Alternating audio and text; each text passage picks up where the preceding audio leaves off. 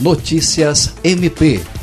A Procuradora-Geral de Justiça, Cátia Rejane de Araújo Rodrigues, deu início à aula inaugural do curso de formação de ingresso de estagiários, realizada no último dia 3, no Centro de Estudos e Aperfeiçoamento Funcional, CEAF.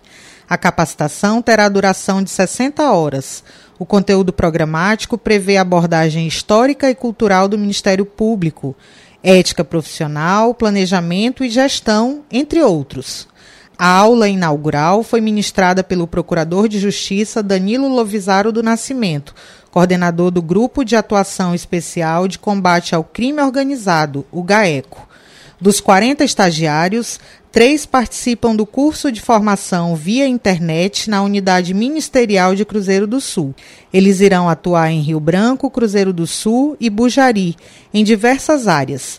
A carga horária de trabalho é de 30 horas semanais, com bolsa mensal no valor de um salário mínimo mais auxílio transporte.